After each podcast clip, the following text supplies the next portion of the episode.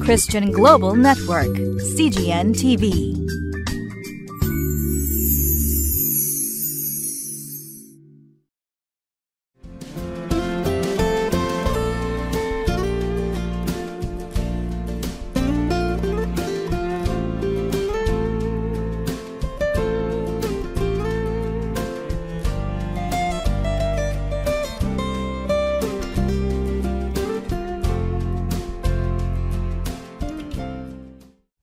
皆さんごきげんよう。八千代お塗りキリスト教会の西山真一牧師です。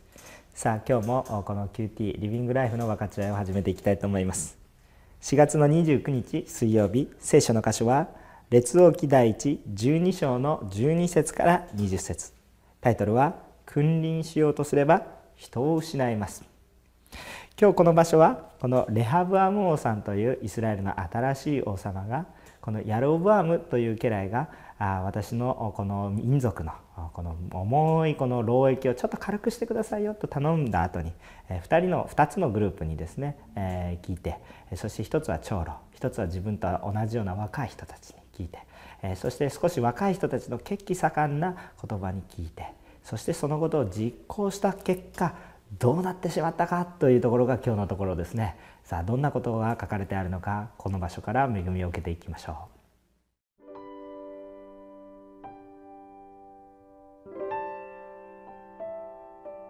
列王記第一十二章十二節から二十節ヤロブアムとすべての民は三日目にレハブアムのところに来た。王が三日目に私のところに戻ってきなさいと言って命じたからである。王は荒々しく民に答え、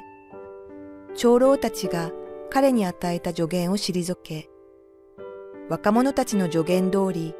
彼らに答えてこう言った。私の父はお前たちの首輝を重くしたが、私はお前たちの首輝をもっと重くしよう。父はお前たちを無知で懲らしめたが、私はサソリでお前たちを懲らしめよう。王は民の願いを聞き入れなかった。それは主がかつて白人アヒアを通してネバテの子ヤロブアムに告げられた約束を実現するために主がそう仕向けられたからである。全イスラエルは王が自分たちに耳を貸さないのを見て取った。民は王に答えて言った。ダビデには我々へのどんな割り当て地があろう。エッサイの子には譲りの地がない。イスラエルよ、あなたの天幕に帰れ。ダビデよ、今あなたの家を見よ。こうしてイスラエルは自分たちの天幕へ帰って行った。しかし、ユダの町々に住んでいるイスラエル人は、レハブアムがその王であった。レハブアム王は、エキム長官アドラムを使わしたが、全イスラエルは彼を石で撃ち殺した。それで、レハブアム王はようやくの思いで戦車に乗り込み、エルサレムに逃げた。このようにして、イスラエルはダビデの家に背いた。今日もそうである。全イスラエルはヤロブアムが戻ってきたことを聞き、人をやって彼を改宗のところに招き、彼を全イスラエルの王とした。ユダの部族以外には、ダビデの家に従う者はなかった。それでは皆さん本文から恵みを受けていきたいと思います。今この場所はですねどのような場所かっていうとこのレハブアム王さんがこの本当にこのヤロブアムという家来からですねえー、まあ自分のしたことによって、この自分の民族がですね今非常に過酷な労働を強いられているからそれをどうぞ軽くしてくださいという願いに対して、えー、それちょっと3日待てと。で3日後に答えるからということで、えー、3日目にみんながこうやってきたところですね、えー、このレハブアムさん2つの意見を聞いていました。一つは長老様たち、えーね、経験もあるまた知識もあるその豊かなあその思いの中から来ている長老さんたちがどう言ったかっていうと、えー、本当にまあ許してあげましょう軽くしてあげましょうそしたらあなたはまあ大きな心を持っている王様として受け入れられるでしょう。でまあそんなことを言うわけですよ、えー、ところがですね若い人たちにもねこのレハブアムさんを聞くんですね。そしたらレハブアムさんはいやもっとね見せつけてあなたの権力を見せつけてもっともっと強くあの人たちを使ってやったらいいんですよなんていうことを言うわけですよね、えー、ですからですねレハブアムさんまだ若いですね。あですからやっぱり何か見せてやろう見せつけてやろうというそういう思いがね少し強かったんじゃないかなと。そのように思いますよ、えー、結局ですね自分と一緒に育ってきた若者たちの意見を聞いてさあいよいよそのことを実際実行するというところになります。13節ですが王は荒々しく民に答え長老たちが彼に与えた助言を退け14節若者たちの助言通り彼らに答えてこう言った。私の父はお前たちのくびきを重くしたが私はお前たちのくびきをもっと重くしよう。父はお前たちを鞭で懲らしめたが私はサソリでお前たちを懲らしめよう、ね、このようにしてですね、えー、もっともっと厳しくしたんですね。まあ、ちょっと私たちの生活を考えてみる時にもですね自分たちのこの話を聞いてくれる人に対してはね私たちもちょっとまた会いに行こうかなお茶をしたいなそのような思いが湧いてくるんじゃないかなっていうふうに思うんですね。一方でですねいつも会ったらですね積極臭いことばっかりガミガミガミガミ言われてですね、えー、ありがたくないのかなありがたいようなよくわからん話をずっとされるような人に対してはね行きたいとは思わないわけなんですよ。例えばまあ親子関係の中でですね、えー、いつもお父さんこんな相談があるんだよって言ってお前はこれがダメだからあれがダメだからとか言われていたらですねもう相談もしたくもありませんね。もううるさい黙ってけと言いたくなる、え、そのようなものですよね。でもねうんそうかそうか大変だったなって聞いてくれるお父さんにはね、え、もっと相談したいなとかねいろいろそういうふうに思うもんじゃないですか。やっぱり私たちは聞いてくれる受け入れてくれるそういう人にやっぱり会いに行きたい、え、そのようなことを思うんですね、えー、ところがこのレハブアムさんまだ若いでしょう。ですからそれを受け入れることができません。なんかそれを受け入れたらなんか自分が間違ってるとでも思ったんでしょうかね。何かこう自分が否定される。そのような思いがあったかもしれません。ですから自分をなるべく大きく大きく見せようとするわけですね。まあそれは自分の中に自信がなかったからかもしれません。ところがですねそれだけじゃなくてですねこの15節を見ると聖書不思議なことが書いてあるんですね。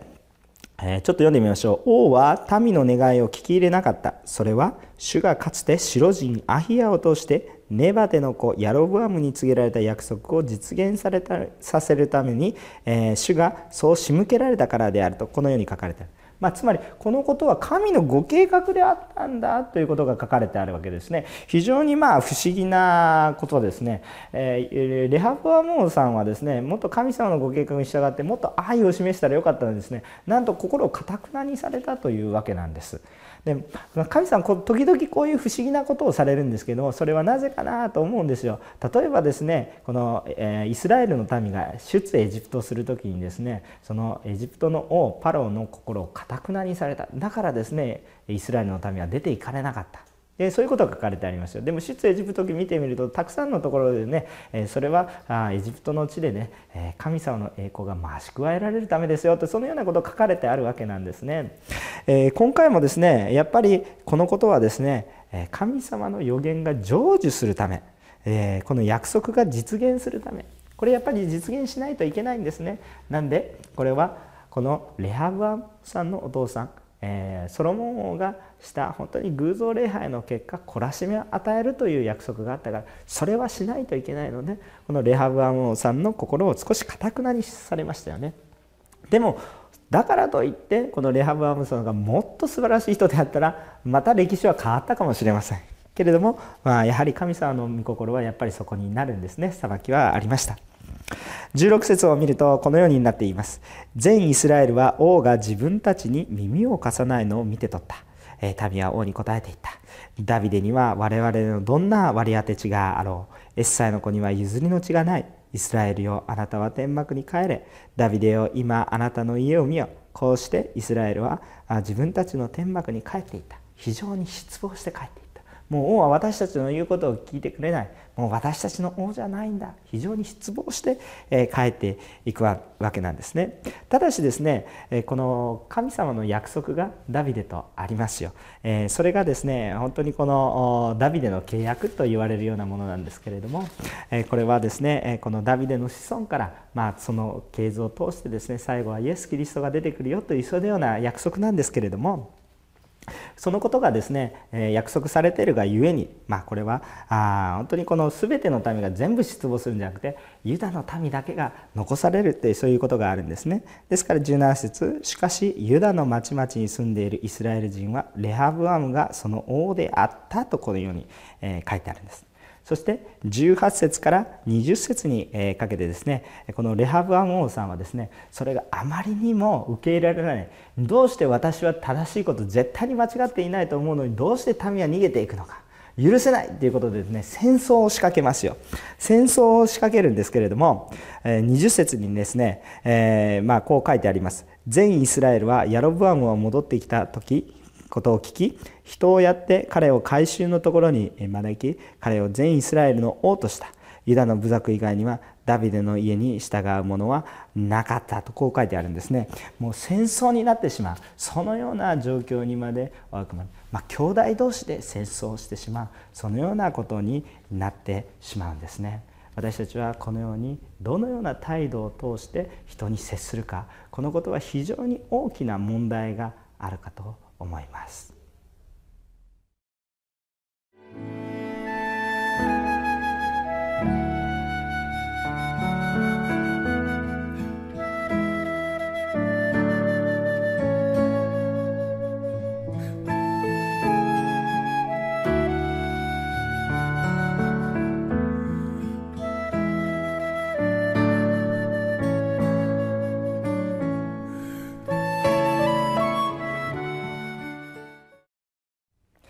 さあ今テロップにも流れたんですけれども私たち人に対してどういう態度を持って接するかっていうことをちょっと考えてみたいと思うんですが皆さん一番皆さんが大切な家族。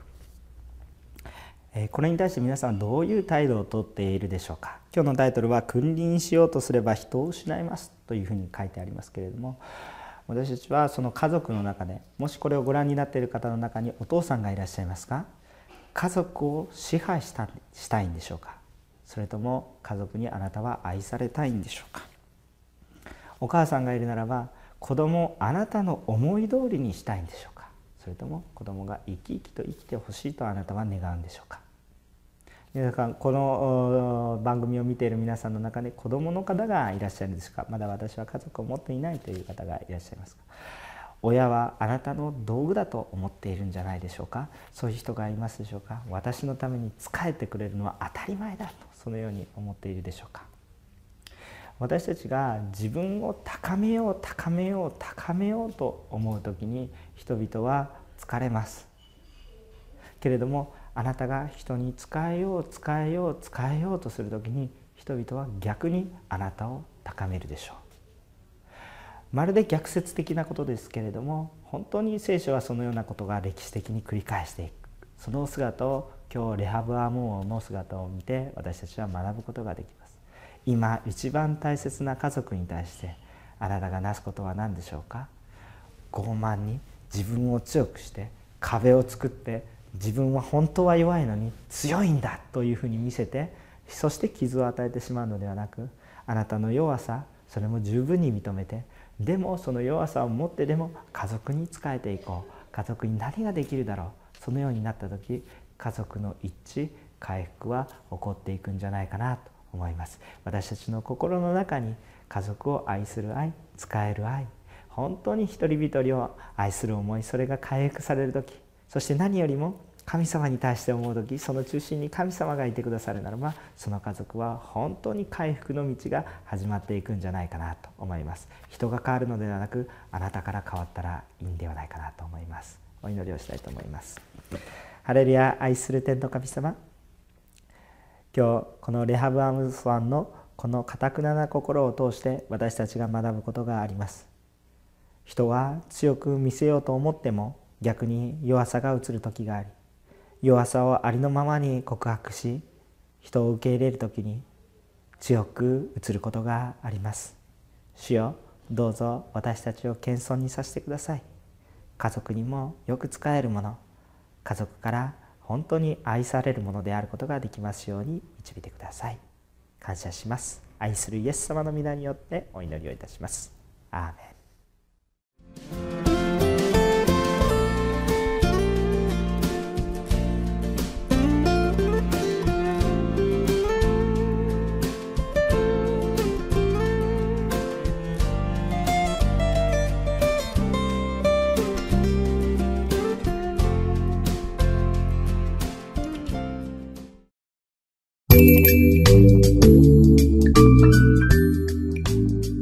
Christian Global Network, CGN TV.